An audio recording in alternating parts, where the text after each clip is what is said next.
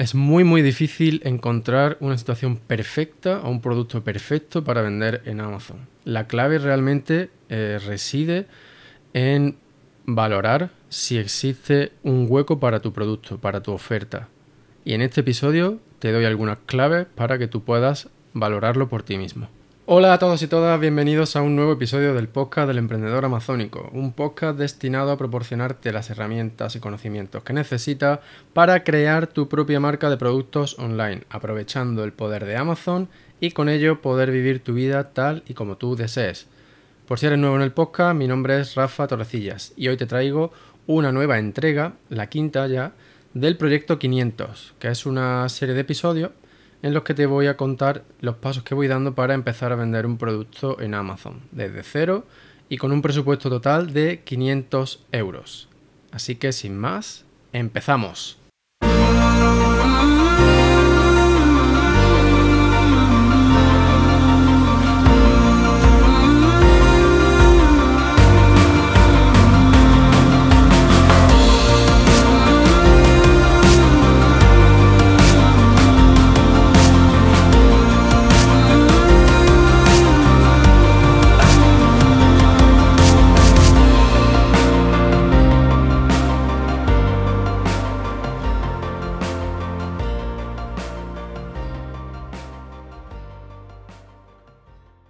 Bien, pues bienvenido de nuevo a esta quinta entrega del proyecto 500. Eh, la verdad que hoy tengo que contarte muchas más cosas eh, en una línea muy diferente a cómo dejamos, cómo dejé este proyecto 500 hace ya algunas semanas. En ese último episodio en el que pues parecía que no encontraba producto, que lo había descartado, etcétera. Y la verdad es que este paroncillo pues me ha venido bien porque me ha servido para eh, encontrar, por un lado, productos. Te lo adelanto ya, ya tenemos productos para el proyecto, para el proyecto 500. Y por otro, para mm, un poco asimilar la naturaleza didáctica de este producto. Es decir, si no funciona, pues por lo menos que nos sirva y te sirva para aprender, para que eh, aprendamos pues sobre el proceso de lanzamiento, posicionamiento, eh, pues tal vez también para que veamos si la diferenciación que, vamos a elegir pues es suficiente, etcétera, ¿vale? Entonces, bueno, en ese sentido mm, ha venido bien este parón y pues a partir de ahora eh, espera episodios del proyecto 500 eh, mucho más seguidos, publicados con mayor frecuencia porque ya vamos hacia adelante. Esto ya es imparable. Así que bueno, pues como te decía, he encontrado producto. Este producto pues lo encontré em, en uno de los últimos vídeos publicados que los puedes, los puedes ver, están todos en, en la página de Facebook de El Emprendedor Amazónico. También los voy a subir a, YouTube para que pues, todo el mundo pueda verlo. De todas formas, son públicos. Y pues este, este producto, que bueno, son pañuelos oncológicos. Y los encontré usando el método de búsqueda de productos basado en palabras clave y aprovechando una nueva funcionalidad de Helium 10 que es el Title Density. Con respecto al Title Density, tengo que decirte que tengas eh, cuidado al usarlo, eh, ya que hemos descubierto un, seguidor del podcast, descubrió un, fallo de esta funcionalidad de Liunten y entonces pues hay que tal vez tengas que dar un par de pasos más muy sencillos para eh, digamos comprobar que los datos que te da Title Density son correctos. No voy a extenderme en esto en este episodio, ya que hice un vídeo en el que te lo explico todo, tanto eh, este, este, fallo en la funcionalidad de Title Density como un par de, soluciones que tú puedes aplicar fácilmente, tanto si tienes el Unten como si no. Em, y bueno, pues eso, está hecho, el vídeo está en, en la página de Facebook del emprendedor amazónico. Entonces, pues, este, encontré este producto basado en la palabra clave esta de pañuelo pañuelo oncológico, pañuelos oncológicos. Y lo curioso fue que en oncológico aparece sin título, ¿no? Eh, perdón, sin, acento, está sin, sin tilde. Y entonces pues eso abre, abrió la posibilidad de decir, bueno, eh, nadie lo estaba usando en su título, porque los competidores que usan algo parecido pues lo añaden con acento y parece ser que el, algoritmo de Amazon pues distingue entre con acento y sin acento. Y, pero lo que es más, el algoritmo de Amazon eh, traduce todo a sin acento, es decir, le quita los acentos a las palabras. Y además, la mayoría de la gente busca sin acentos. Entonces aquí pues encontramos digamos, una de las primeras cosas que queremos comprobar con este proyecto 500. Y es qué sucede cuando ponemos palabras clave eh, que de manera correcta, ortográficamente correcta, deberían llevar acento, pero nosotros las vamos a usar sin acento en nuestro título y en nuestro listing. A ver qué pasa. Quiero, quiero comprobar si eso afecta muy negativamente a la conversión. O si por otro lado, eh, lo que ganamos en posicionamiento, pues compensa a lo que podamos perder en conversión. Pues porque la gente piense que al no estar escrito correctamente, no es un vendedor de fiar, por decir algo, eh, en lo que se pueda basar, ¿no? Esa, esa bajada de, la conversión. Y bueno, pues mm, una de las primeras cosas que, hice una vez descubierto este producto, esta palabra clave, fue asegurarme de que existe una profundidad de palabras clave suficiente en ese nicho. Es decir, esto consiste en investigar si hay mm, más palabras clave con un volumen de búsqueda suficiente y para las que sea fácil eh, posicionarme.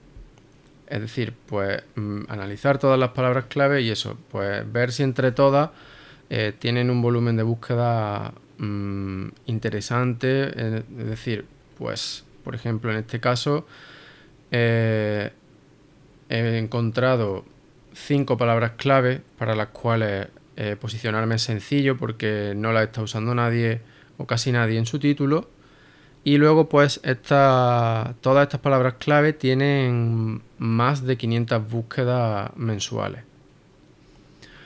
Otra cosa que también comprobé con este producto fue si, si es posible eh, estar entre los primeros resultados, es decir, tener un buen posicionamiento para, las palabras, para esas palabras clave sin necesidad de vender cientos de unidades. ¿vale? La lógica detrás de esto es la siguiente, por si no has visto los episodios anteriores del podcast. Con nuestro presupuesto de 500 euros estamos muy limitados en la capacidad de compra. En general, aunque sean productos pequeñitos, normalmente vamos a estar limitados pues porque no solamente hay que pagar eh, no, hay que no solamente que pagarle al proveedor por esas unidades que compramos, sino pues que también hay otra serie de gastos como son el envío principalmente y los impuestos. Y, también pues hay que tener en cuenta que esos 500 euros tienen que darnos para comprar, para pagar dos pedidos o un pedido con un número de unidades igual a las que pensamos que necesitaríamos para dos pedidos, ¿vale? Entonces, bueno, en resumidas cuentas, esto significa que, que no podemos comprar muchas unidades. Entonces, tenemos que ver, tenemos que comprobar que los competidores que están bien posicionados, pues que vendan un número de unidades similar al que nosotros podemos permitirnos vender con nuestro presupuesto. Y bueno, pues en este, en este caso, pues sí hay un vendedor que vende 1437 unidades, según los datos de Helium Tem. Obviamente, pues está en otra liga, por así decirlo, ¿no? Pero tenemos eh, bien posicionado, otro producto que vende 42 unidades, otro que vende 36, también pues por otro lado tenemos a otro que vende 258. Es decir, hay una distribución de ventas. Sí es cierto que hay uno que se está llevando casi todo el mercado. Pero bueno, eso es otra cosa que podemos comprobar y que podemos analizar con este proyecto 500. A ver qué sucede en un mercado de estas características. Si es posible competir o qué requiere, qué se requiere para poder ser competitivo dentro de, este mercado. Entonces, pues ya una vez que tenía em, validado que hay una que hay varias palabras clave para las que es fácil posicionarme y con un buen volumen de búsqueda, pues entonces, eh, y bueno, y después de haber comprobado lo que te acabo de comentar sobre el, volumen de venta, el siguiente paso que di fue analizar a estos competidores para ver mm, de qué forma puedo diferenciarme. Y lo primero que me llamó mi atención fue que los listings estaban eh, o mal escritos o bastante pobres, con pocas imágenes, de mala calidad. Por lo tanto, ahí vi una forma sencilla de poder diferenciarme. Por otro lado, mm, vi diversidad de materiales en estos pañuelos. También pues veo que los estampados varían mucho. Si bien este que vende 1400 tiene como 36 variaciones. Por lo tanto, a priori, mm, cualquier no sé, pienso que otros vendedores, otros potenciales vendedores que vean este producto tal vez se vean un poco asustados por este vendedor que parece que se lo está llevando todo. Pero bueno, en este proyecto 500 vamos a competir con este vendedor y ya veremos a ver eh, qué pasa. Entonces, otro aspecto que he visto que puede ser un buen diferenciador es intentar fabricar el producto en España. Y, en eso pues seguiré indagando próximamente en la búsqueda de proveedor, usando también pues otra, otra estrategia que he aprendido eh, recientemente y que si funciona pues la compartiré aquí con, todos vosotros. Con si funciona me refiero a que si, si encuentro algún proveedor o, o alguien dispuesto por lo menos a escucharme, ¿vale? Mm, y otro aspecto también que acabo de que he mencionado antes de este, de este otro competidor que vende mil y pico unidades es el tema de las variaciones. Mm, entonces, esto al principio mm, puedes pensar que, bueno, que con tantas variaciones, ¿cuál, cuál empezamos a vender? ¿no? Así que, bueno, y yo lo que hice fue analizar justamente a este, a este competidor, usando Review Insights de, la extensión de Liunten y vi mm, cuáles de esas 36 variaciones son las que más opiniones han recibido en los últimos meses. Y eso pues redujo las 36 variaciones a 4. Y de dentro de esas 4 se puede apreciar un patrón sencillo. Por ejemplo, en este caso se veía que eran de esos cuatro, tres pañuelos eran con tonalidades oscuras y uno de ellos era con unas tonalidades muy claras, en tonos muy vivos, algo más para verano. Entonces, yo la conclusión que extraigo de eso es que tal vez se vendan pues, esos colores más vivos para.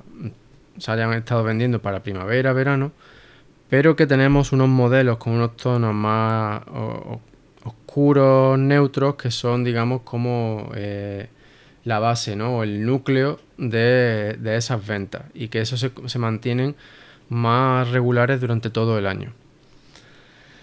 Mm, yo voy a partir de esta hipótesis y los las variaciones que yo voy a vender van a ser en torno a estos colores.